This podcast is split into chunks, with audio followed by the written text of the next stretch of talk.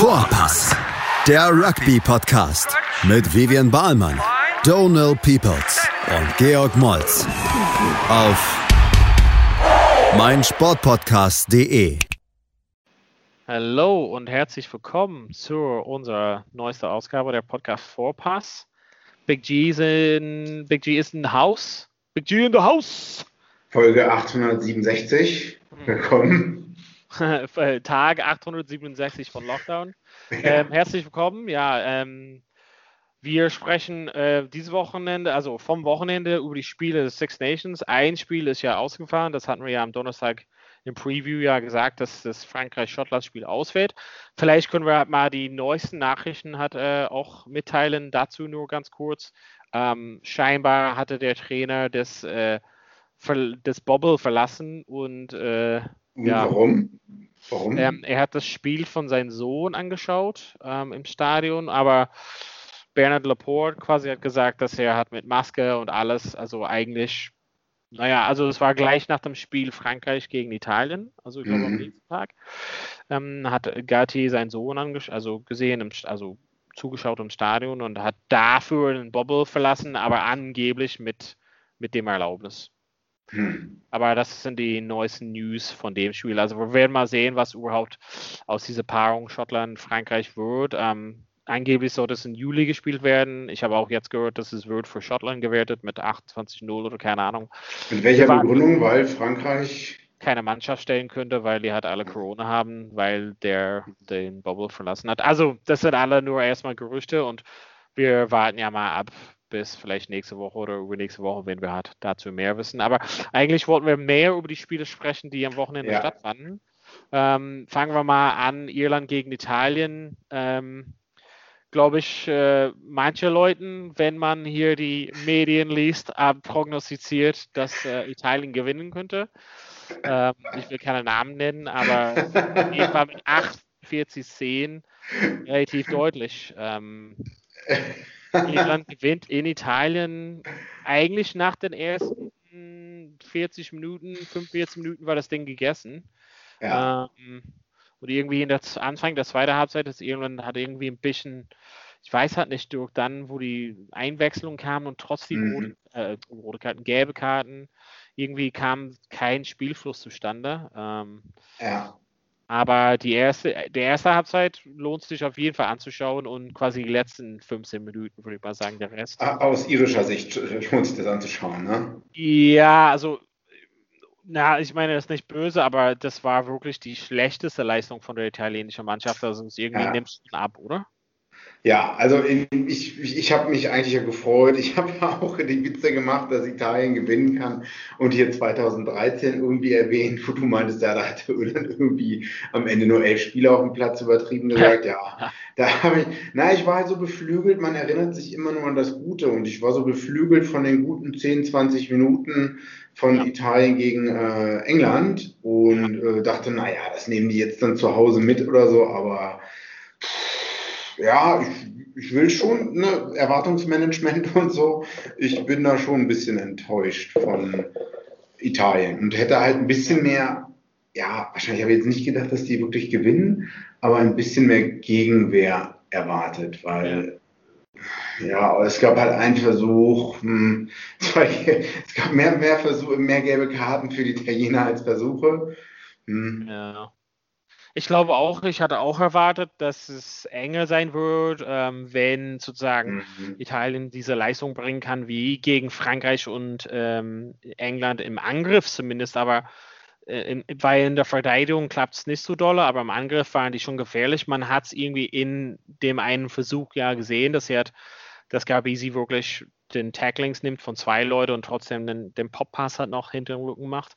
Aber irgendwie, das war der einzige Lichtblick und ansonsten könnten ihn nicht an den Erfolgen quasi aus den anderen Spielen knüpfen, dachte ich mal. Und sechs Versuche zu kassieren, ja, es hätte eigentlich, wie, wie ich gesagt habe, also zwischen der äh, 42. und 65. Minute ist irgendwie nichts passiert. Ähm, trotz dieser gelben Karten und so, irgendwie für Teilen ist irgendwie, äh, was, was mich total aufregt, sind diese Scrums, diesen Resetted Scrums, fällt nach unten. Also von der ersten gelbe Karte ging irgendwie drei Minuten schon um, ohne dass eine Sekunde Spiel mhm. zustande gekommen ist. Und das finde ich auch für Zuschauer und vor allem, also es sind nicht irgendwie aus irischer Sicht, sondern grundsätzlich, das ist ein Thema, aber zu, tja, zu Regelwerk und solches kommen wir in Teil 2. Da haben wir natürlich einen Special Guest, der uns mit den Regeln und äh, Strittige ziehen. Ähm, sonst gab es irgendwie nicht so viel in, in, in dem Italien-Irland-Spiel zu berichten. Oder also ich meine, Irland äh, hat ja. schon schöne Versuche gelegt, also schon ein paar Offloads, die man sonst nicht gesehen hat, oder? Äh, also ich denke, Irland hat auch äh, hat viel, hat eine Schippe draufgelegt, äh, sage ich mal so, obwohl es auch nur Italien war, aber trotzdem muss man halt das Ding erstmal runterspielen oder so. Äh, worauf ich gerne eingehen würde, Donne, äh, das wollte ich nicht aus der Zeit rauslaufen, ist, du warst ein bisschen enttäuscht von der recht konservativen Aufstellung äh, von Farrell, vom Coach dass ja. er ja nichts Neues. Ne? Man weiß ja, du, ich kann mich noch erinnern, du hattest gesagt, ja, wir wissen halt alle, was CJ Stander bringt. Ne? Also ja. äh, und auch die meisten gesehen. anderen. Und haben wir ja. halt auch gesehen. Aber ähm, es wurden ja doch ein paar Leute dann eingewechselt. Was, ja, was sagst du als auch, Landesmann ich, ich, zu den Einwechslungen? Ich meine, der Bonuspunkt war schon geholt, das war also gleich am Anfang der zweiten Halbzeit. Also ich hätte da nicht die ganze Mannschaft gleich gewechselt, aber so jemand wie Standard oder so, was willst du? Das waren vier Versuche, waren schon abgedeckt. Ähm, Jack Cohen saß auf der Bank, Man of the Match in den letzten zwei Spielen für Leinster. Standard hat sein Ding gemacht, also gib ihm mal eine Pause. Er braucht kein Spielpraxis oder so, er war nicht lange verletzt. Spätestens dann hätte ich mal den hat eingewechselt und auch ähm, wahrscheinlich 62. oder so, ja. Ja, genau, irgendwie 65, also 62, 65 Minuten oder so kamen dann die meisten Jungs, Conan, ähm, Ryan Baird und so solches. Also da, glaube ich mal, mit Bonuspunkt im Rücken hätte ich auf jeden Fall so jemanden wie Stander hat runtergenommen für, für Conan und vielleicht auch sogar Jameson Gibbs Park ähm, für Casey, obwohl Gibson Park schon, äh, ja, ich, ich war schon begeistert. Ich bin schon ein großer Fan von denen und fand es schon cool. Ähm, das Einzige, also ich muss mal sagen, dass Irland viel besser im Sturm war, grundsätzlich, also in der Hintermannschaft. Ähm, mhm. Der Sturm hat mir richtig gut gefallen. Also Ty Byrne war Spieler des Tages letzten Endes, aber es hätte Will Connor sein ähm, können, es hätte James Ryan sein können. Also es war für mich viele Leute da am Sturm, die wirklich hat, ich weiß nicht, deren deren ja, Trikot abgesichert haben, sage ich mal so. Es wird schwierig. Den Marker gesetzt haben. Mhm. Ja, es wird schwierig für Foul da. Also die erste Reihe, das wird wirklich schwierig. Jemand wie Kean Healy, ja, Kilcoin macht ordentlich Druck da, Tyke Furlong macht ordentlich Druck bei Porter, Kelleher macht auf jeden Fall ordentlich Druck bei, bei Herring. Also es ich finde es gut, dass da so wirklich Druck durchkommt von, von, von den anderen Jungs auf der Bank und im größeren Kader. Im Hintermannschaft fehlt mir so ein bisschen, also mhm. du hattest ja mhm. gesagt, recht konservativ. Also mir fehlt so irgendwie jemand, der wirklich formmäßig das, das bringt. Also Henshaw und Ringrose, glaube ich mal, sind gesetzt. Die sind relativ gut in Form, würde ich sagen. Keenan hat ein sehr gutes Spiel abgelegt. Ich glaube, der ist auf jeden Fall gesetzt. Ja. Bei den Ecken bin ich mir jetzt, ich, ich bin halt nicht schlauer als vor drei Monaten, wer wirklich auf, äh, auf der Ecke bei Irland stehen soll. Und ob das Larmer, Conway, Earls, Lowe, Stockdale, keine Ahnung. Also ich bin halt irgendwie da nicht schlauer und man geht direkt in dieses Spiel gegen Schottland. Man weiß halt nicht so wirklich, in der Hintermannschaft sind es eine Fragezeichen. Im Sturm, glaube ich mal, ist relativ gesetzt. Ähm, Finde ich in guter Lage.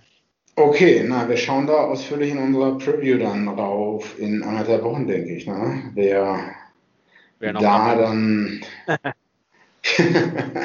genau. Dann lass uns einfach mal äh, ja. wechseln zum, zum zweiten Spiel. Das war eigentlich wahrscheinlich das mit, äh, sag ich mal, mehr Talking Points, mehr Momenten und äh, entscheidenden Szenen hat. Ähm, Wales hat in Wales quasi gegen England gewonnen. Ähm, ja. Relativ deutlich am Ende, obwohl das hätte vielleicht anders ausgehen können.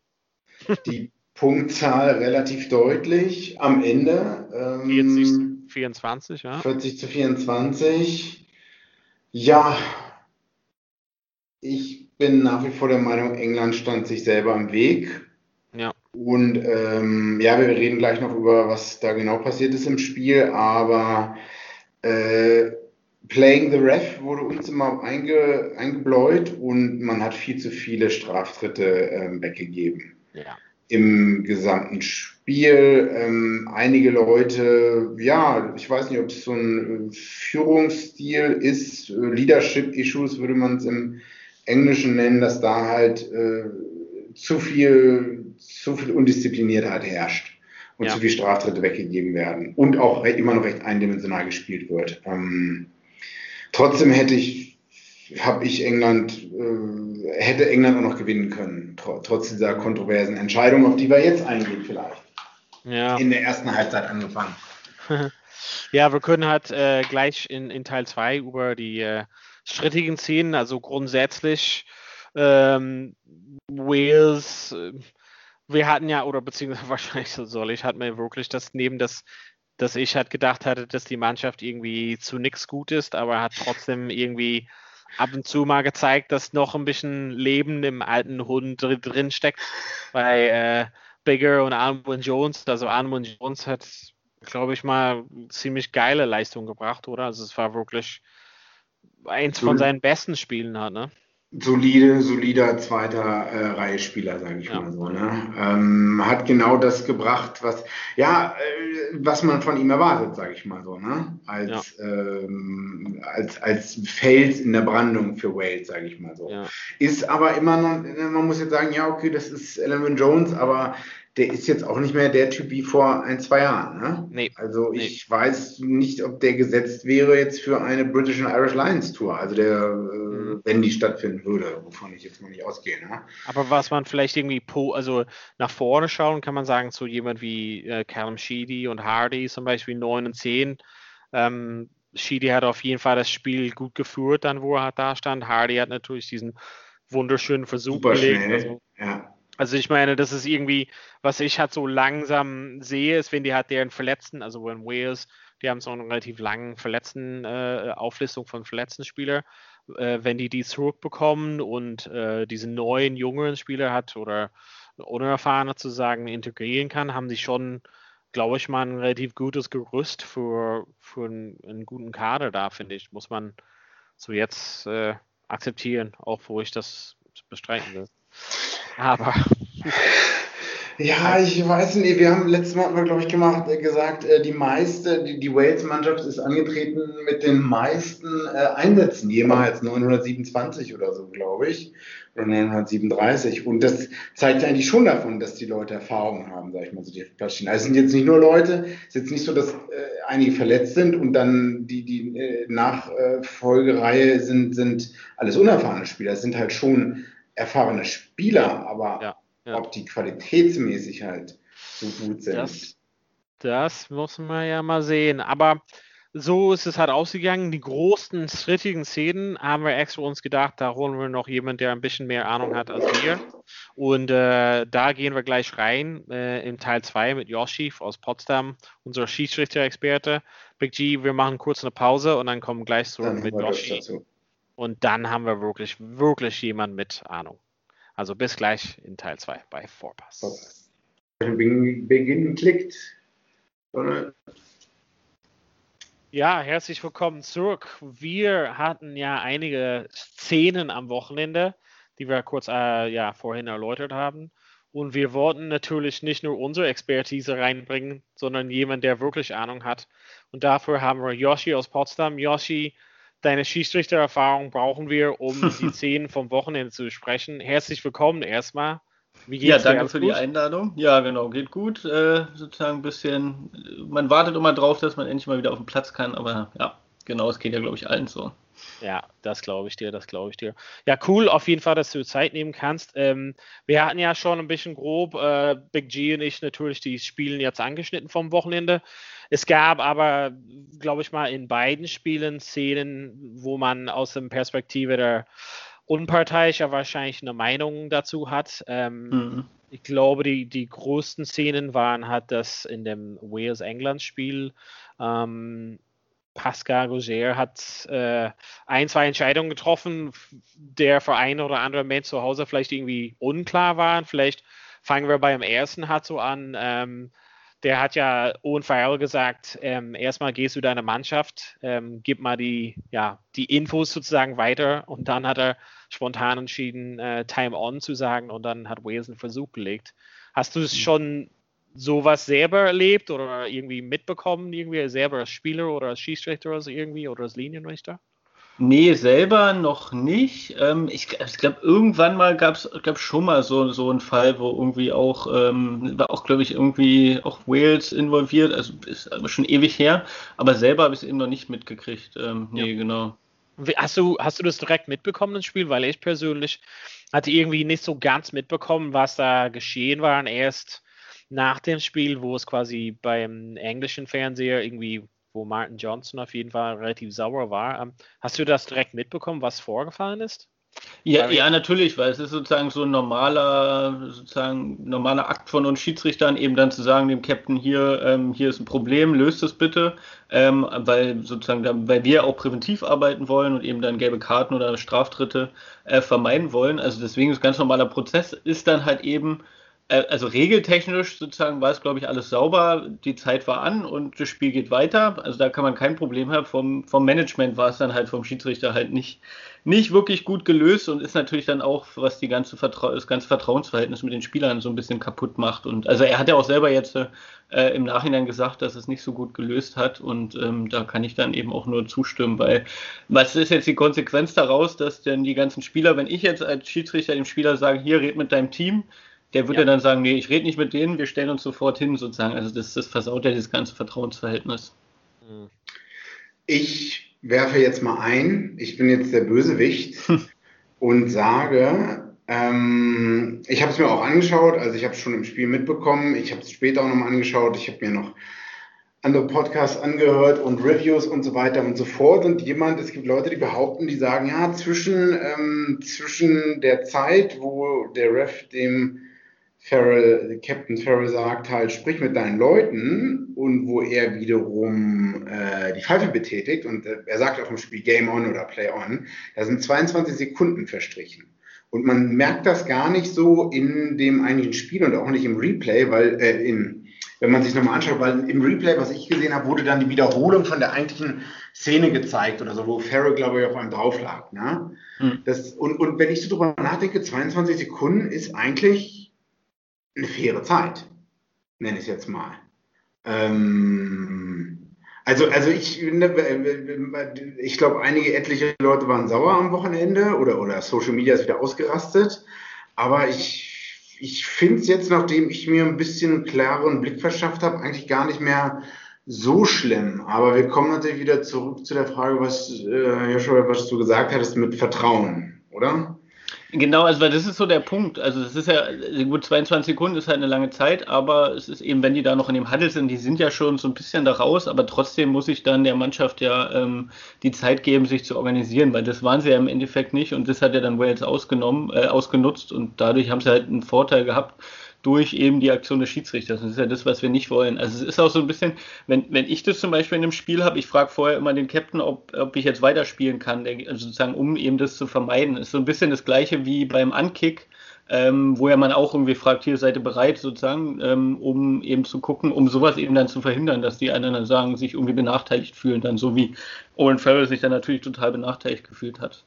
Ja, gäbe es was, also ich hatte mich gefragt, weil ich es, also wie wir gehört haben, haben wir so die Replays kamen und ich habe es nicht so ganz verstanden. Irgendwie, ah, okay, krass, Crosskick-Versuch.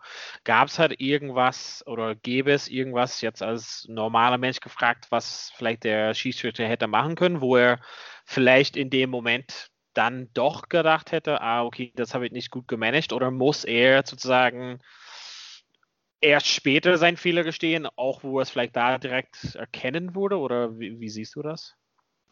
Das ist halt schwer. Also ganz theoretisch könnte das, ja, wobei, nee, könnte es eigentlich auch nicht zurücknehmen, weil es ist eine Tatsachenentscheidung. Und also man merkt ja auch an der, also man hatte dann an der ähm, Diskussion mit Owen Farrell äh, dann gemerkt, sozusagen, Owen Farrell hat ja die richtigen Punkte angesprochen, aber ein Pascal Garcia hat ja sofort das abgewimmelt und gesagt, so, nee, äh, Ende der Debatte. Also, weil er, ich, ich, glaub, ich glaube, ihm war es auch bewusst, dass er jetzt nicht äh, die beste Entscheidung war. Aber ja. dann, dann, und dann muss man eben, also das macht er dann, er steht dann zu der Entscheidung und verkauft die auch und so, auch wenn es dann Farrell nicht gefällt und vielen anderen. Aber sozusagen, ich glaube, da macht er sich dann unglaubwürdig, wenn er dann zurückgeht und sagt, ach nee, ja, ich habe es mir jetzt doch nochmal anders überlegt.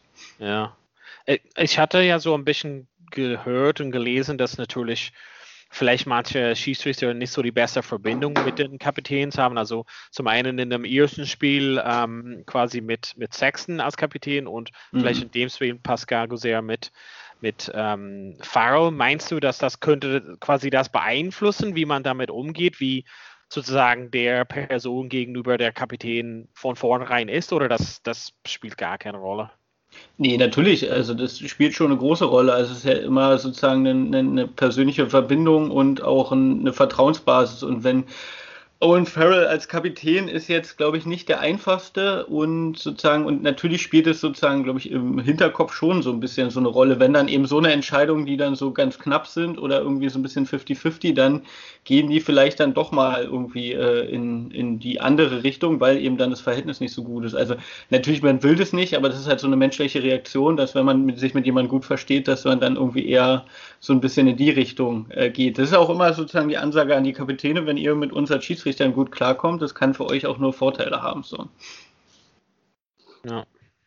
Also ich hatte ja also selber so gemerkt, dass ähm, in den letzten Wochen das Fahrer so umso aufgedrehter war und dann auch so mit den Schiedsrichter gesprochen hat. Also vielleicht ist es irgendwas, was sich jetzt über die letzten Wochen gesammelt hat und die die französischen Schiedsrichter haben das vielleicht das angeschaut und wollten halt irgendwie so eine härtere Linie zu ziehen. Könnte das auch so was sein? Also, dass sie jetzt im Vorhinein sich schlau machen, okay, ich lasse mich nicht so sozusagen anschreien von Farrell, was er auch so in den letzten Wochen so, wo er tendiert hatte zum Beispiel. Ja, auf jeden Fall. Und ich glaube sozusagen, da, da, die gucken sich das auch ganz genau an. Und aber eigentlich redet man da auch vorher mit den, mit den Spielern drüber. Ist dann immer sozusagen, wie es dann im Spiel mit den Emotionen so ist, ist dann immer eine andere Sache. Aber aber auf so eine Entscheidung hat es dann keinen Einfluss, glaube ich. Ja. Also es ist jetzt so ja. irgendwie eine strikte, es ist dann eher dieses bisschen dieses Management und, und also dann im Nachhinein sozusagen, Farrell hat einen validen Punkt, aber Pascal Gorsier geht gar nicht drauf ein. Ähm, sozusagen wäre vielleicht ein bisschen anders, wobei in der Situation glaube ich jetzt auch nicht, aber ähm, ich glaube, da wäre, wenn ein besseres Verhältnis mit den Schiedsrichtern wäre, wäre da vielleicht auch mehr Raum, Sachen zu hinterfragen und ähm, irgendwie den Schiedsrichter so ein bisschen auf seine Seite zu ziehen, was jetzt in dem Fall von Farrell eben dann nicht gegeben ist. Wenn wir vielleicht einfach so dann vorspülen zum, zum zweiten Szene, die wir halt ansprechen wollten, ähm, da ist nicht nur äh, der Schiedsrichter involviert und die Kapitän, sondern auch der ähm, Television Match Official. Ähm, da, als, als ich das live gesehen habe, haben wir, also ich habe mit einem Freund geschaut und wir waren beide so, okay, das ist ein Vorball von Resummit, Ende der Geschichte. Und ich hatte nur so langsam Angst, wo die dann das öfters im Fernseher wiederholt hatte, habe ich mich gefragt, warum schauen die das so oft an? Ist es doch eindeutig. Ähm, Kam es dir auch so vor oder war es nicht eindeutig? Nee, also für mich war es auch, also bei mir gleiche, gleiche Prozess irgendwie wie bei dir. Und also wir haben da jetzt ja auch ähm, unter uns Schiedsrichtern sehr kontrovers drüber diskutiert und es ist sozusagen die Regel dazu ist ein bisschen uneindeutig ähm, geschrieben. Also die kann halt so und so interpretiert werden. Also ähm, es gibt auch sozusagen, man kann die Regel eben so interpretieren, dass es wirklich nur zählt, wie der Ball, ähm, welche Richtung der fliegt, bevor den Boden berührt. Ist jetzt ja. in dem Fall sozusagen, der ist nach hinten gegangen, dann ist es kein Vorwurf. Man kann die Regel so interpretieren. Also es ist jetzt wieder, wenn man jetzt wirklich nur strikt nach Regel geht, kann man das so interpretieren. Es, es gibt aber auch die andere äh, Sicht. Also es wäre sozusagen, würde jetzt vor Gericht, könnte man, glaube ich, Rechtsanwälte, die könnten sich da stundenlang äh, mit Argumenten, äh, die Argumente um die Ohren hauen. Ähm, was jetzt aber sozusagen, was jetzt auch für uns als Schiedsrichter, die ähm, in Deutschland sozusagen die was wir daraus gezogen haben, ist eben, aber worum geht es eigentlich? Also sozusagen, es gibt die Regeln, die sind aber sozusagen die Richtlinien und so der Rahmen. Und ja. was wir immer machen müssen, die richtige Entscheidung für so ein Spiel zu treffen. Und in dem Spiel wäre eben die richtige Entscheidung gewesen, äh, es ist ein Vorwurf. Also weil ich glaube 99, ich glaube sogar mehr als 99 Prozent der Leute haben das gesehen, haben gesagt, das ist ein Vorwurf. Man sieht ja auch Reece Sammet sozusagen, der ja. hört ja auch auf zu spielen und dann muss man eben die richtige Entscheidung für, für das Spiel treffen und ich glaube, niemand hätte sich beschwert, wenn da ein Vorwurf gepfiffen wäre und jetzt andersrum ist natürlich jetzt die Diskussion groß so. Ähm, ohne jetzt äh, Blaming natürlich betreiben zu wollen, wie kann sowas ähm, passieren? Ist es jetzt schon so, schaut man sich die Szenen so verlangsamt und so unter Mikroskop an, dass man da den Überblick über genau das, was du gerade gesagt hast, so den Überblick über das gesamte Spiel verliert, sondern man schaut sich halt in, in, in kleinster Wiederholung alles so haargenau an und, und dann kommt man ins Grübeln. Ja, ähm, genau. Mhm. Das ist total der Punkt. Also deswegen hat ja auch heute Joel Juge, ähm, der Chef von der Schiedsrichter von World Rugby, hat ja auch genau das gesagt, so dass äh, bei so Sachen, man soll eben nicht zum TMO gehen, ähm, weil es dann eben zu kompliziert wird. Man soll dann zu der Entscheidung ähm, auf dem Platz stehen, sozusagen, die relativ eindeutig war. Und genau das ist, glaube ich, also auch, glaube ich, mit ähm, roten Karten so gerade ein bisschen das Thema, sozusagen, wenn man sich das 10.000 Mal und in noch so langsamer Geschwindigkeit anguckt, dann findet man immer irgendwas so. Und da muss man eben ein bisschen wieder weg von kommen, sozusagen, wirklich sozusagen seinen eigenen Instinkt vertrauen und einfach die Entscheidung dann treffen. Weil, also es ist, es ist auch bei, ähm, aber auf unserem Level sozusagen irgendwie, das ist auch das, ist das Schöne und das Schwierige als Schiedsrichter irgendwie, äh, wenn man will, man findet immer irgendwas so. Aber man muss eben das große Ganze sehen sehen und damit eben auch ein Spiel zustande kommt. Hm. Ich glaube, du hast es auch vorhin richtig gesagt. Ich glaube, die meisten, fast alle Leute hätten gesagt, Vorwahl, alles klar. Und im Nachhinein ist es irgendwie auch, also ich kann mich outen als äh, nicht so größter Fan von England, aber ich finde, das hat irgendwie, geht drüber hinaus. Am Anfang lacht man und denkt man so, ah ja, geil, gegen England, alles gut. Aber mhm. irgendwie so im, im größten und Ganzen denkst du, uff, das sind halt an diesem Wochenende viel zu, sage ich mal, offensichtlichste Sachen vorgefallen, wo du, du hast vorhin gesagt, äh, vor Gericht und so solche Sachen. Ich denke mal, dass wir alle uns einig sind, dass irgendwie so ein, äh, auf Französisch zu sagen, ein großen Fauxpas war. Ähm, mhm. Und ähm, am besten wahrscheinlich hinter uns bringen. Ähm, ja, ich weiß nicht, ob ja, was, was der Konsequenz daraus ist. Ähm, aber England hat zumindest gesagt, dass sie keine sozusagen offizielle Beschwerde hat abgeben wollen. Wahrscheinlich ist damit erstmal die, die Sache geschlossen, oder? Oder kommt noch was? Daraus? Ja, nee, also, man, also man, die World Rugby ist ja, oder die Schiedsrichter sind auch relativ offen damit umgegangen, haben wir heute gesagt. Und äh, ich glaube, Pascal Gosset hat ja auch so, so, so halb so entschuldigt und sozusagen gesagt, es waren zwei Fehler. Ähm, und da, damit sollte die Sache dann auch abgeschlossen sein. Und was man eben auch dazu sagen muss, ist aber auch sicherlich, das waren jetzt äh, zwei Fehler, aber England ist danach bis auf 24, 24 rangekommen. Und, und selbst wenn man sozusagen die beiden Versuche wegnimmt, äh, wäre England immer noch hätte weniger Punkte. Sozusagen. Also sozusagen England hatte genug Möglichkeiten, das selber zu machen und, und ist dann so ein bisschen selber schuld, sozusagen auch, also sozusagen unabhängig von den beiden Vorfällen hatten sie auch trotzdem die Chance, das Spiel zu gewinnen. Ich muss auch sagen, ich fand das Refereeing ansonsten äh, nicht schlecht. Ich fand gut, dass Leute, die wiederholt, ähm, gute Leute von England, die wiederholt in vergangenen Spielen auch immer an der Grenze des Machbaren gespielt haben und auch die Regeln ein bisschen darüber hinaus gedehnt haben, na, mal so 20 Zentimeter am Abseits, 30 Zentimeter am Abseits und so, dass die recht konsequent bestraft wurden, fand ich. Also da muss ich auch mal eine Lanze brechen, sage ich mal. Es gibt halt andere Spiele, wo, ich weiß nicht, wir kennen alle noch Richie McCaw und eine The Dark Art of Rugby, was auch nichts anderes heißt als Regelvergehen, wenn es keiner sieht, nenne ich es jetzt mal. Oder es bis zum Belastbaren ähm, immer so weit dehnen, wie es geht. Und ja, also von daher fand ich es gut, dass der Ref da auch manchmal eine Regel vorgeschoben hat und England sich selbst im Weg stand, was ähm, die Straftritte an, angeht. Ja, und ich glaube, da ist eben auch so, da sind dann wieder die Mannschaften selber äh, an sich irgendwie zu gucken und sich eben anzupassen an die Schiedsrichter. Also weil genau. es ist immer, es wird immer irgendwie, die Schiedsrichter werden es immer alles ein bisschen unterschiedlich auslegen. Mhm. Und als Mannschaft muss ich mich daran anpassen. Und es war eben relativ klar, dass er relativ nicht kleinlich, aber sozusagen also so ein paar Sachen halt wirklich da äh, doll drauf geachtet äh, hat. Und England hat sich da halt nicht drauf eingestellt und hat dann dementsprechend halt mhm. viele Straftritte kassiert. So. Und es ja. ist dann halt ihre eigene Schuld. Ähm, und Wales hat es clever gemacht, hat sich darauf eingestellt und hat dann dementsprechend gewonnen. Und genau, ein exzellentes ja, also, Team kann sich nach fünf bis zehn Minuten da drauf einstellen, ja. wie Neuseeland vielleicht früher. Sorry, Donald. Nee, also ich wollte vielleicht auch noch mal zum anderen Spiel auch ähm, springen. Mathieu mhm. Renal war quasi der Schiedsrichter, also ganzes Wochenende französisches Teams. Ähm, das fand ich halt nicht so schlimm. Also seine Leistung in dem Sinne wollte ich halt nicht in Frage stellen. Aber er hatte zur Unterstützung Roman Poix als ähm, quasi Television Match Official, Schieß, Fernseher, Schiedsrichter sozusagen. Ähm, ich weiß nicht, ob du halt auch das Spiel gesehen mhm. hast, Italien, mhm. äh, Irland, aber gleich in den ersten Minuten war ein 100% eindeutiger Versuch, wo Henderson den Ball ähm, über die Linie abgelegt hat. Ähm, der Schiedsrichter hat es nicht gesehen, aber man sieht es eindeutig in, in den Reviews.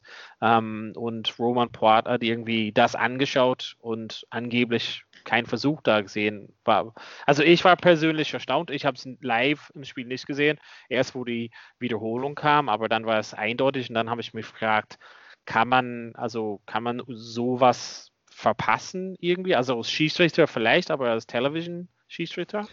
Ja, also das habe ich mich auch gefragt, also da habe ich mich auch total gewundert, genau, weil ich war auch sozusagen, erst sah es irgendwie ein bisschen komisch aus, aber dann, wo der Replay kam, hat man es halt sehr eindeutig gesehen, so irgendwie, also auch wenn der Ball wegspringt, aber ähm, er hat ihn ja eindeutig abgelegt, wobei der World Rugby auch gerade ein bisschen, früher war ja sozusagen, da hat gereicht, wenn irgendwie die, die Fingerspitze drauf war irgendwie und ja. da sind sie jetzt schon deutlich strikter, aber das war relativ eindeutig. Ich hatte dann erst überlegt, ob es vielleicht, weil das war ein bisschen komisch mit den Linien, also das wäre so die einzige Erklärung, die ich hatte, weil ja. dahinter irgendwie die Fußballlinie war ja. Aber es war eigentlich auch relativ eindeutig, dass die Mallinie ist. Also weil ja. das manchmal, ich kenne das auch, ich habe zum Beispiel bei Handschussheim, habe ich glaube ich einen Versuch auf der 5-Meter-Linie gegeben und alle haben es auch erstmal akzeptiert. Es hat dann irgendwie ein, zwei, drei Sekunden gedauert, bis man dann gemerkt hat, huch, wir sind an der falschen Linie. Ähm, aber es war jetzt da in dem Fall eigentlich nicht, also es wäre so die einzige Erklärung, aber es, es fand ja. ich auch sehr komisch. Ja. Ja, das dachte ich auch. Also ich war auch so ein bisschen verwirrt mit den Linien. Also der Platz wird für mehrere Sportarten benutzt, mhm. das sieht man schon. Ähm, ja, ich, ich, das Einzige, was ich halt gedacht hätte, war vielleicht das mit den Linien, aber das andere war vielleicht, dass erst die Wiederholung vielleicht sehr spät zu Roman Poir kam oder sowas. Also vielleicht hat er das irgendwie viel zu viel später in den Phasen bekommen. Aber in dem Spiel hatte Mathieu Renard gesagt, ja, ja, nee, er hat es angeschaut, alles gut, weil Saxon hat auch äh, genau, darauf angewiesen, ne? Ja, deswegen, also deswegen, genau, weil er hat ja sozusagen, die war schon, ja, ja, nee, kam nichts von oben und also eigentlich hätte Roman Pratt auch sehen müssen, also sozusagen, da war genug Zeit dazwischen und es wurde ja auch im, im Fernsehen wurde es ja auch gezeigt und die haben ja, glaube ich, sozusagen die gleichen Bilder oder sogar mehr, also das wäre, es ist ja komische Entscheidung, ja. Aber sie haben ja den Versuch dann direkt danach gelegt, also ja, alles gut. Ja, äh. also deshalb ja, Ende gut, alles gut. Vielleicht irgendwie so wegzukommen von, von den Spielen Wochenende, also ein bisschen. Ähm, machen wir noch kurz Pause dann? Und dann äh, den zweiten Teil? Nee, Nee, machen wir keine Pause. Okay. Ähm, genau, also irgendwie so allgemein zu fragen zu den, zu den Sachen von Schiedsrichtern. Ähm, wie, also, wie ist quasi dort in, in Nachgang, dass wenn man sozusagen ähm, irgendwie einen Fehler gestehen kann und solches, kann man dann im Nachgang, also gibt es irgendwie ich weiß halt nicht so irgendwie Reviews davon, wo man wirklich darauf hingewiesen wurde und wo man versucht, okay, das versucht halt mitzunehmen, dass ich mehr darauf achte, irgendwie so, keine Ahnung, Abseitslinie oder was auch immer das sei. Gibt es sozusagen wie ein Performance Review dann zu den Schiedsrichter zu den Sachen? Genau, also die haben, also gerade die Six Nations, die haben ganz klar einen Prozess. Ich glaube, die müssen bis Montag, müssen die immer selber ihr Spiel analysiert haben, wo sie dann eben die wichtigen Szenen raussuchen und da dann ein paar Kommentare dann dazu schreiben. Und dann wird es immer von einem ähm, Coach ähm, dann nochmal gesichtet und der, der gibt dann auch seine Kommentare und eben dann auch Empfehlungen sozusagen hier, genau, achte irgendwie da auf, auf äh, Abseits und dann gibt es natürlich auch noch diese Prozesse, wo dann alle irgendwie die ganzen Schiedsrichter, die jetzt in Six Nations pfeifen, wo sie sich dann eben so Trends angucken. Also, weil das war zum Beispiel, das hat man jetzt ganz stark gesehen, dieses Wochenende war der Fokus auf ähm, Abseits nach dem Kick. Ja. Also da ja. gab es ganz viele Strafte und das war wahrscheinlich dann diese Woche haben sich dann darauf geeinigt, äh, irgendwie hier, da sind, müssen wir jetzt, es war schon vorher der Fokus, wurde jetzt aber nicht ganz so ähm, doll gepfiffen und jetzt war sozusagen anscheinend dieses Wochenende nochmal die klare Ansage hier, da müsst ihr Dollar drauf achten. Das hat man dann schon äh, im Spiel dann auch deutlich gesehen. Ähm, vielleicht so einfach so jetzt noch ein paar letzte allgemeine Fragen zu denen. Also, ähm, weil wir ja viele französische Schiedsrichter-Teams quasi gesehen haben, meinst du quasi, wie du das halt siehst, ist es halt anders wie die französischen Teams also oder Schiedsrichterteams das pfeifen als zum Beispiel ähm, walisische Teams oder ähm, englische Zusammenstellung von, von Schiedsrichter. Also interpretieren die die Sachen halt anders oder fokussieren die auf andere Sachen, weil man hört ja viel in der französischen Liga, dass die sehr gerne also auf den Gedränge sich fokussieren, die Schiedsrichter, und kennen sich da gut aus und haben, legen viel Wert darauf. Ist es halt irgendwie unterschiedlich von Länder zu Länder-Teams sozusagen? Ja, auf jeden Fall. Also genau, wie, wie, du sagst, sozusagen die, die französische Liga, da sozusagen wird dann von dem Schiedsrichter Obmann vielleicht ein anderer Fokus gelegt als in der englischen Liga. Ich glaube, der Unterschied dann zu Südhemisphären Rugby ist dann nochmal größer, wo ähm, sozusagen Super Rugby teilweise noch deutlich anders gepfiffen wird als hier im ja. Norden sozusagen. Und also sozusagen, es wird natürlich immer, es gibt dann auch immer vor so ein äh, Turnieren immer Präsentationen, da, das relativ einheitlich gepfiffen werden soll, aber in der Realität ist es dann eben, man hat natürlich seine irgendwie Vorlieben und seine eigenen Macken so und da ist es dann wieder an den Teams, sich eben darauf einzustellen und das machen die auch. Also sozusagen, es gibt irgendwie, also man merkt schon manchmal irgendwie, wenn so, so sozusagen Schiedsrichter auf Kleinigkeiten nicht achten, dass die Teams es auch wissen und es dann teilweise auch extrem ausnutzen. So. Ja. Verstehe. Äh, ich hätte noch mal eine andere Frage, Joshua. Ähm, wenn du jetzt sagst, äh, also wir haben schon Spieler hier im Podcast gehabt und Trainer und es geht so um Veränderungen im Rugby, wie jetzt auch mit den roten Karten mit den High Tackles und so. Was sind so äh, als, als Rugby-Regelexperte, der die auch anwendet, anwenden muss, was sind so deine, deine Top 3 Sachen, wo du sagst, ah, da müsste man die Stellschrauben am Rugby jetzt drehen, sage ich mal so. Ich, ich werfe jetzt mal rein, die roten Karten mit, um, um Dings zu, ähm, um, um High Tackle zu bestrafen. Oder müsste man Scrum verändern? Oder müsste man, ist das, was in Neuseeland, Australien ausprobieren mit dem Goal-Line Dropout eine gute Idee oder so? Was ist so deine, was sind so, du hast ja jetzt schon Jahrzehnte ja lange Erfahrung, sage ich mal so. Du kannst ja auch einiges zur Entwicklung des Spiels sagen. Was sind so deine Top 3 Dinger, die du anbringen würdest? Ja, also ich, ich finde, das Schwierige ist immer, ähm, sozusagen, weil es ist halt, es ist eben auf, auf dem internationalen Profi-Level ist es halt irgendwie was komplett anderes als auf dem Level, was wir mhm. spielen. Ja, die, ja, die, Regeln, die Regeln sind im Endeffekt gleich. Also es ist zum Beispiel, also was du ansprichst, genau, also Gedränge würde ich mir zum Beispiel gerne was wünschen im, im, im ähm, internationalen Rugby. Es ist aber sozusagen die, die ganzen Regeländerungen und so, das ist halt bei uns nicht so das Problem. Bei uns sind die Gedränge relativ stabil und, und ein gutes. Level und also da, aber da würde ich mir auf jeden Fall wünschen, also es wird probiert World Rugby seit Jahren, aber zum Beispiel der gerade Einwurf. Also es ist irgendwie, sozusagen, das verstehe ich nicht. Äh, sozusagen, die haben ja schon die Regel geändert, dass man jetzt nicht mal mehr in der Mitte einwerfen muss, aber es wurde jetzt, also sozusagen, es wurde mal eine Zeit lang wirklich darauf geachtet, dass der Ball auch wirklich gerade eingeworfen wird. Mittlerweile ist jetzt wieder völlig über den Haufen geworfen und die, der wird jetzt teilweise wieder komplett in die zweite Reihe eingeworfen. Also das mhm. ist sowas. Mhm. Dann genau mit den High Tackles, ich glaube, also das finde ich gut. Ähm, es ist halt, man muss sich erst dran gewöhnen. Also es ist oft so, irgendwie, wenn so eine Regeländerung kommt, es war auch mit dem, mit dem Ausheben, also den Tip-Tackles, ja. ähm, mhm. da gab es dann danach auch viele rote Karten. Zum Beispiel war, ich wann war es, äh, WM in, in Neuseeland 2011 mit Sam ja. Roberton, die ja. rote Karte. Das war damals eine Riesendebatte und kann das rot sein. Ich habe mir das letztens mal angeguckt, da war sozusagen aus heutiger Sicht, also sozusagen noch mehr als rot geht gar nicht. Aber es ist sozusagen, es ist halt dieser Prozess, der muss erst einsetzen. Ich glaube, das ist mit den High Tackles auch so irgendwie. Das, das muss halt erstmal ankommen bei den Spielern, das dauert ein Weilchen und dann irgendwie eine, eine Verhaltensänderung kommen. Und was das dritte Ding ist natürlich die Rucks so.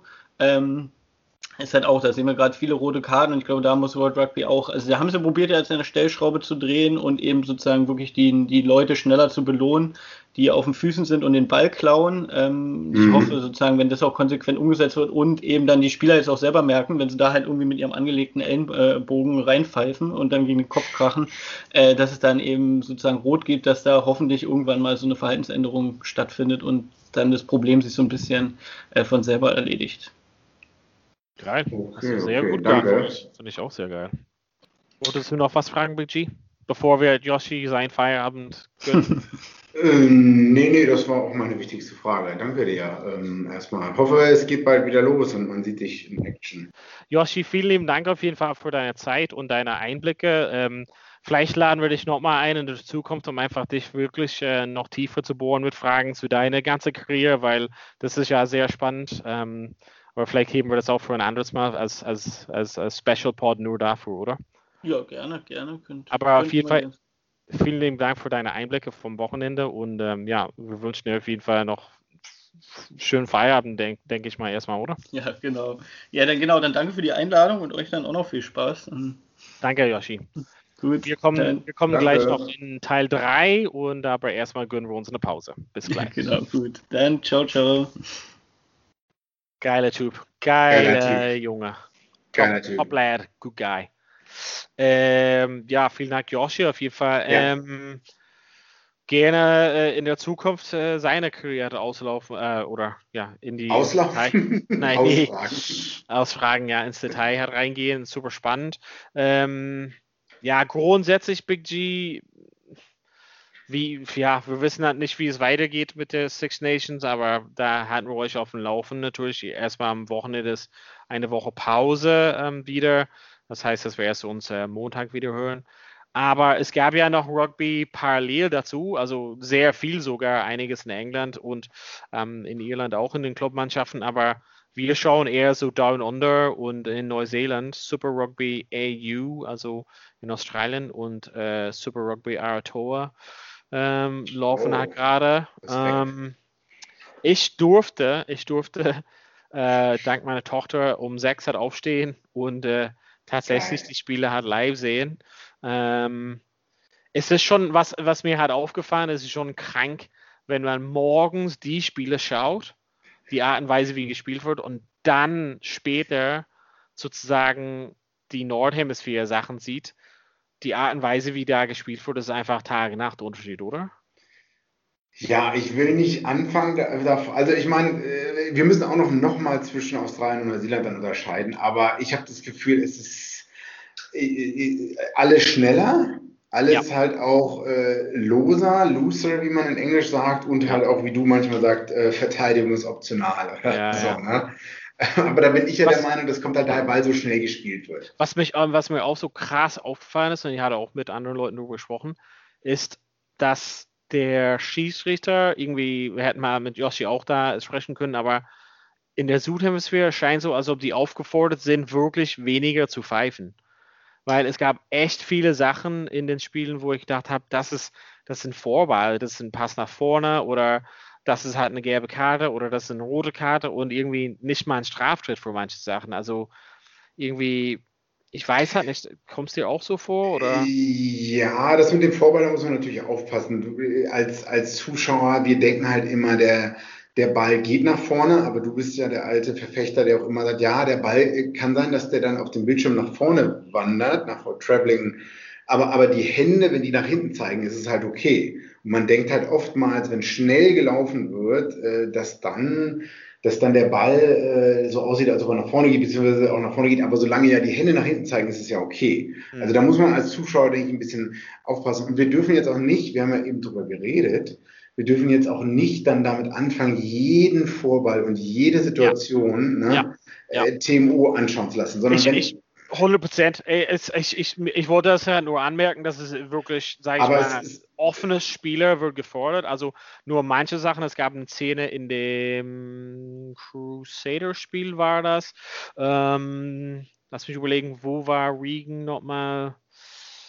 Ja, Highlanders, genau. Also es gibt in, bei den Highlanders eine zweite Reihe. Ähm, Regan, Jack Regan, glaube ich, der ist ihre ist da quasi, ja. hat es nicht geschafft äh, im Oster und hat sich einfach so eine neue Herausforderung gesucht, spielt mhm. zweite Reihe. Fand ich ziemlich beeindruckend, die Story. Ähm, hat am Wochenende gespielt, war ein gutes Spiel, nichts Besonderes, hat schon ordentlich Tacklings. Ähm, aber eine, eine Szene mit Owen Franks, Ben Franks, irgendeiner davon, hm, ähm, die spielen aber nicht mehr da, oder? War es nicht? Okay, dann wer war es dann nochmal? Die erste Reihe, Prop auf jeden Fall von Crusaders, kommt halt hoch und schlägt Joe ihn Moody, der also Moody. aussieht wie Owen ja, Sorry, ja, das war das. Schlägt ihn zweimal ins Gesicht und er, er versucht sich zu verteidigen natürlich, äh, schlägt halt nicht zurück und das war halt nix. Das war wirklich nix. Und da dachte ich mir, wow, da Schlagen, ich habe es nicht gesehen. Also mit der flachen Hand wirklich äh, Backfallen ja. geben oder mit der Faust nee, oder also sozusagen fassen und so dann wegschubsen. Eine Mischung, also nicht geschlossene Hand, aber als wenn du deine Finger reindrehst und dann mit der hartes Teil des Handes einfach ins Gesicht schlägt. Also nicht so ein Backpfeif, so wie hier. Ne? Also so ein wirklich, kannst du dir mal anschauen oder schaut Okay. ihr euch das zu Hause an. Ich fand es halt nur krass, weil irgendwie super eindeutig war, aber egal. Ähm, ich fand auf jeden Fall, dass von den Spielen, also das Crusaders Highlander Spiel war okay, sage ich mal. Also es irgendwie kam halt nicht so, mm, ja, also ich fand halt von den beiden Spielen war es auf jeden Fall ähm, das, ähm, das andere das Bessere, also quasi Blues Hurricanes. Äh, äh, hast du gesehen bei, ähm, sorry, bei Crusaders Highlanders, äh, Highlanders den, den Hacker am Anfang? Du liebst den Hacker, oder Donald? nee, nee, natürlich habe ich das nicht Du- du gesehen. liebst den Fast Hacker. forward. Für alle, die es nicht wissen, Donald absolut hasst den Hacker und kann sich überhaupt nicht anschauen. Ähm, ja, das Spiel war jetzt, äh, ja, war okay, war ein bisschen ausgeglichen zeitweise. Mir ist in Erinnerung geblieben, Aaron Smith einen super krassen Pass, fand ich, äh, der dann auch zum Versuch geführt hat. Also mit einer Präzision äh, sieht er die Person, also äh, mit einer Schnelligkeit und Präzision spielt er den Flügelspieler da an, lässt zwei, drei Spieler raus und was auch zum Versuch geführt hat. Und ja, alle sagen Dupont, bester Neuner der Welt und so, aber also wie präzise und schnell der Typ ist, das schon seit Jahren unglaublich. Ja, ja. Gut, Ich fand, ähm, Ich ja. fand der für, für den, der eingewechselt wurde, mit den crazy blonden rasierten ja, ich, ich weiß sofort, wen du meinst. Ähm, ich fand, der war richtig, richtig gut, hat ein richtiges krasses Tempo hat reingebracht. Bin ein bisschen unpräziser zu sagen, wenn du es halt erwähnst, aber fand ich auf jeden Fall, kann mir gut der vorstellen, dass oder Flügel oder? nee, der Nummer 9, also der First, Ah, okay. oder der 21. Ähm, aber grundsätzlich, das sind echt viele gute Leute dabei. Ähm, du hast die Hacker geliebt, ich weiß halt nicht. Was ich krass fand bei dem ähm, Blues Hurricanes Spiel ist halt irgendwie, wie kaum oder gar nicht Caleb Clark irgendwie ins Spiel gekommen ist. ist also, Ja, aber dafür waren die Blues doch, ähm, also haben gewonnen, 31-16 in Wellington im Cake Tin. Äh, ich glaube, Hurricanes vermissen so ein bisschen wahrscheinlich sowohl Boden Barrett als auch TJ Pernara. Ähm, aber die Blues waren doch sonst äh, über einige Strecken äh, eigentlich hatten die die Hurricanes gut unter Kontrolle. Ja, und ich meine, Jordy Bart hat wie immer einfach Dinge aus so 60 Meter übergekickt, scheinbar. Also ich glaube, er hätte mal, also einer war so 55 Meter oder so, was er auf die Stange gesetzt hat. Ne? Schon, den hätte ich gerne, also den hätten wir gerne für Irland eingeburgert. Ey, das wäre echt gut, was Gutes gewesen. Mhm. Ähm, ja, also auf jeden Fall Super Rugby Arthur ähm, läuft halt weiter. Lohnt sich auf jeden Fall, die Highlights anzuschauen Ja. wirklich, man, man merkt einfach, dass es eine andere Sicht sozusagen auf Rugby ist und, und die Art und Weise des Spielen, diese Boxkicks eher so nicht im Vordergrund und das äh, es ist schon eine gute Erholung, das zu sehen, wenn man wenn man Nordhemisphäre Rugby sieht. Ähm, rüber zum ähm, Super Rugby AU. Ähm, Ja, also loose, also super loose, oder? Also, Ähm, fangen wir erstmal mit dem schlechteren Spiel an. Waratahs verloren, äh, 10-61 in Canberra.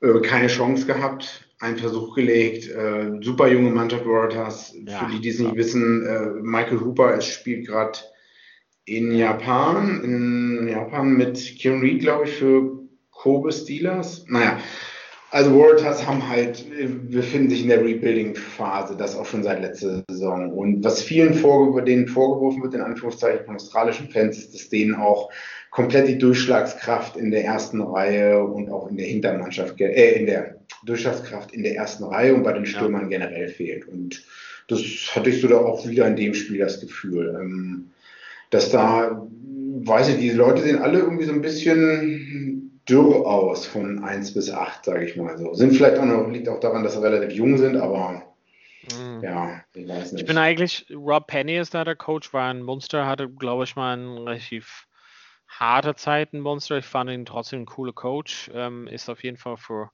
Waters am Start. Auf jeden Fall eine ziemlich harte ja. 61 zu 10, harte Packung, wirklich.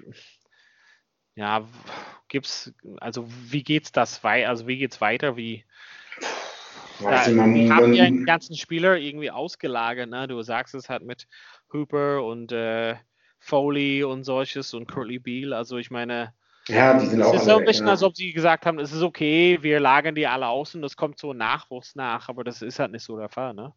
Zu viele auf einmal sind halt jetzt gegangen. Ne? Ich meine, die Warriors haben, ich weiß nicht, unter Checker ähm, 2013 Super Rugby gewonnen oder so. Da hatten sie halt auch noch Israel Folau und noch einige und die ganzen anderen, die du eben erwähnt hast. Ne? Ja. Ähm, was ich auch, wenn ich das richtig verstanden habe, die, die schauen immer öfters in Sydney bei den Teams in deren ähm, Premiership Rugby Competition, schauen die nach Spielern oder so. Und wenn es da einmal einer geschafft hat in das erweiterte Warrior Squad, dann wird man da auch nicht so schnell rausgeschmissen anscheinend. Also da fehlt dann so ein bisschen die, wenn das so richtig ist, was ich da gehört habe, da fehlt so ein bisschen die, der interne Wettbewerb dann auch oder so. Ähm, und ja, das hat sich jetzt am Wochenende ein bisschen gezeigt. Ne? Okay. Es ist vielleicht so wie die Reds vor drei Jahren, wo auch Brad ja. angefangen hat und jetzt waren die Reds zumindest in Super Rugby AU ja im Finale letztes Jahr und sind ja auch merklich besser geworden. Das ist ein Prozess von drei Jahren. Mal gucken, Hooper, ob der nächste Saison wiederkommt, wie es weitergeht. Aber Meinst du, die kommen da zurück, die Jungs? Also, oder ich glaube alle. Ja, nicht alle. Also ich, äh, wer spielt denn hier der, der Neuseeländer, der zweite Reihe-Typ, ähm, Player of the Year? Äh, wie heißt er denn? Äh, Brody Rotalik meinst du? Genau, ich glaube, der spielt auch gerade in Japan. Ja, DJ Farinara, Bo Barrett und ich glaube, die sind alle so, äh, ich glaube, die haben alle vor, vor ein Jahr da zu spielen sodass sie dann wieder irgendwie genügend Spielpraxis sammeln äh, mit ihrer Nationalmannschaft und dann für 2023, 2023 in Frankreich spielen. Okay, ja, hört sich spannend an. So habe ich das verstanden. Ich okay. meine, da geht es halt auch um eine Menge Kohle, denke ich. Ne? Ja, also es ist auf jeden Fall wo extrem, also die Liga. Da, das müssen wir in separater Folge auseinandernehmen. Ja. Das ist halt schon eine Folge für sich. Äh, das zweite Spiel? 23, 21, glaube ich mal, ist es ausgegangen. Ähm, ja. Hast du das Ende gesehen? Murphy auf jeden Fall, kann man sagen, guter Junge, guter Mann. Ja. Äh, warte mal, wo ist denn das Ergebnis? Ja, äh, was, welche, was ist der Hooker oder welche Position? Ja, ja, ja. Äh, der Hakler, also ähm, hatte ich nie auf dem Radar. hat einen Kick am Ende sozusagen. Also ich fand, das war ein schwierigen Kick, aber ich glaube mal, vielleicht zeigt es auch auf jeden Fall, dass er ein Spiel hinter sich hatte. Also das ich hätte sonst gesagt, das schafft er halt normalerweise. Ne? Also, ja. also mh, mm, wir, wir hatten mal letztes Mal schon kritisiert wegen Reese Hodge und so und Kicken. Mhm. Ähm, schon wieder verlieren die mit der stehende Kickspiel letzten Endes. Ne? Ja, gut, Timur hat 1, 2, 3, 4, 5 äh, Straftritte erfolgreich verwandelt, dann Hodge in der 52. dann Timur wieder in der 69. und den letzten, es war ja wirklich 81. Minute, Rebels lagen 21, ja. 23 hinten und es wäre der Gewinner gewesen. Ne? Es ja. war so semi-schwer, so mittel, sage ich mal so, der Kick. Ja, ja ähm, aber gut, ich meine, ich mag es immer. Reds haben zwei Versuche gelegt durch Murphy, wie du eben erwähnt hast. Ne? O'Connor ja. hat alle Erhöhungen und Straftritte getreten. Äh, ich freue mich für die Reds, auch wenn wir beide in Melbourne gewohnt haben, ich freue mich für die Reds irgendwie. Ja. ja, ich bin auch, also Brad Thorne-Fan halt grundsätzlich. Ähm, weiß halt nicht so ganz Melbourne Rebels, also es ist auch so ein Projekt, den es schon ein bisschen seit länger gibt, weiß nicht so 100%, ob das so zukunfts- äh, oder nachhaltig ist, aber grundsätzlich spielen ein, zwei coole Leute auch dort. Ähm, ja, ich weiß halt nicht. Einige wirkliche harte Tacklings äh, kamen von Paisami, glaube ich mal. Also ich glaube, ja. die, die, Rippen, die Rippen wahrscheinlich von Timur tun mhm. ein, also tut ein bisschen weh jetzt heute. Das habe ich auch gesehen. Also auf jeden Fall sollte man sich die Highlights anschauen, denke ich. Ja, lohnt sich auf jeden Fall. Ähm, wir haben genug geredet und es gab so viel Rugby am Wochenende, dass wir halt nicht durchkommen. Lanster, keine Ahnung, Monster Joey Carberry ist zurück natürlich. Premiership ohne Ende, also es gibt ohne Ende. Aber wir mussten für heute ein Ende machen und wir hören uns dann wieder nächste Woche Montag. Natürlich gibt es am Wochenende ein Rest Week für, für die ähm, Six Nations, aber da gibt es trotzdem noch, wie gesagt, einiges an Rugby zu berichten und wir sind wieder für euch nächste Woche da natürlich. Big G, erstmal vielen Dank. Natürlich vielen Dank an Yoshi zu Hause. Jetzt äh, genießt er seinen Feierabend und das machen wir auch gleich. Big G, vielen Dank. Wir sehen uns nächste Danke Woche dir, wieder. Bis nächste Woche. Ja, euch zu Hause vielen Dank fürs Zuhören und bis bald wieder bei Vorpass.